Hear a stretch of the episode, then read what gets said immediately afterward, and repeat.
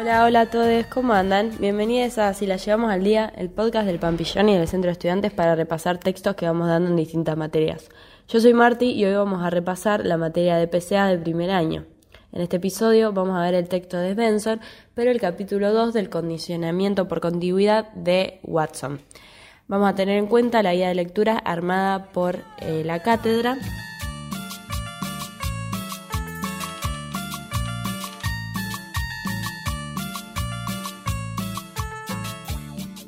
Así que en un primer lugar, eh, Svensson dice que Watson conquistó y dominó las teorías norteamericanas del aprendizaje. En 1913 introdujo el término conductista en el vocabulario psicológico general. Rechazó el funcionalismo de la época, que era una combinación de evolucionismo y creencia en la mente como principio fundamental para la comprensión de seres humanos, y también contra el mentalismo, veía los resultados de la, introspección como privados. No hay posibilidad de que un segundo observador confirme la exactitud del informe.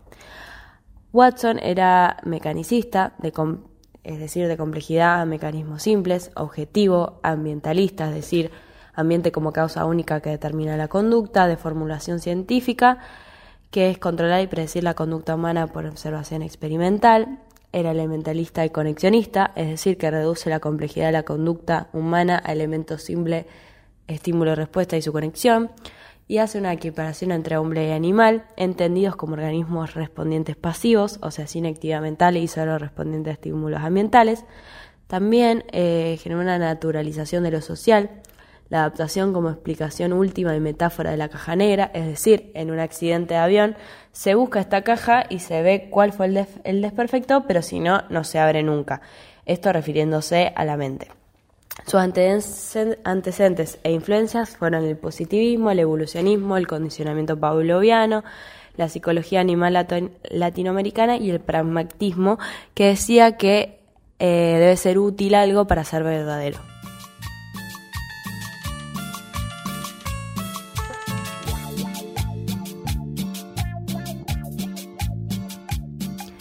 Según Watson, la conducta es producto del cerebro y debe seguir principios similares en mamíferos dotados de cerebros más o menos similares.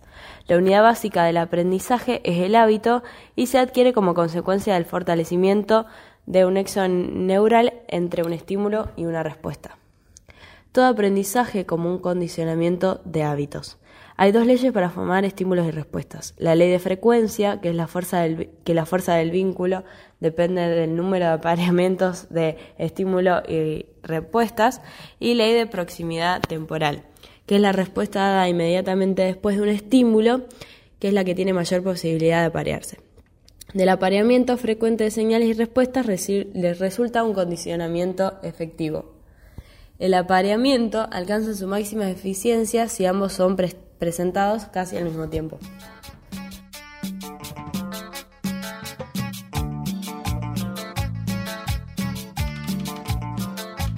El experimento Pequeño Albert se basa en que un niño juega con, una rata que no le da miedo.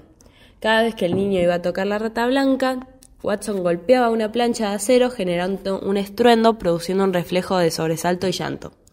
Por repetición, con solo ver la rata, Albert llora.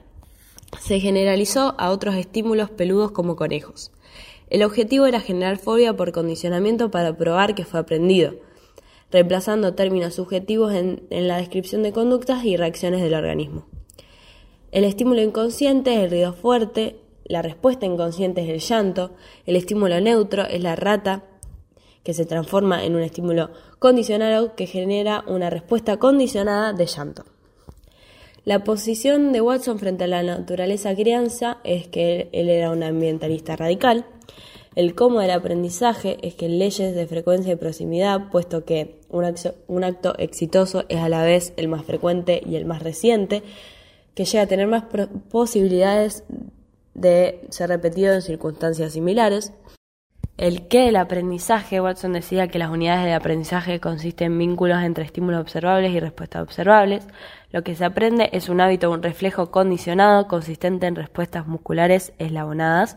Y la posición de Watson frente a la continuidad y la discontinuidad es que el aprendizaje sobreviene por acumulación de la fuerza del hábito y que el aprendizaje es siempre continuo.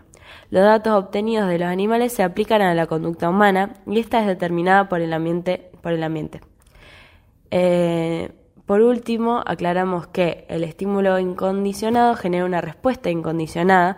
A esto se le llama nivel de arco reflejo no aprendido, innato y a priori. Luego hay un estímulo neutro más un estímulo incondicionado, que es el nivel de asociación apareamiento, donde, se, donde funcionan las leyes de aprendizaje y el nivel de la experimentación. Y eh, eso lleva al estímulo condicionado que genera una respuesta condicionada que es el nivel de lo aprendido y lo nuevo. Ese fue el episodio de hoy. Después vamos a seguir con el capítulo número 4 del texto de Svensson que se llama Condicionamiento operante de Skinner. Eh, así que nada, espero que les haya ayudado y nos vemos en el próximo.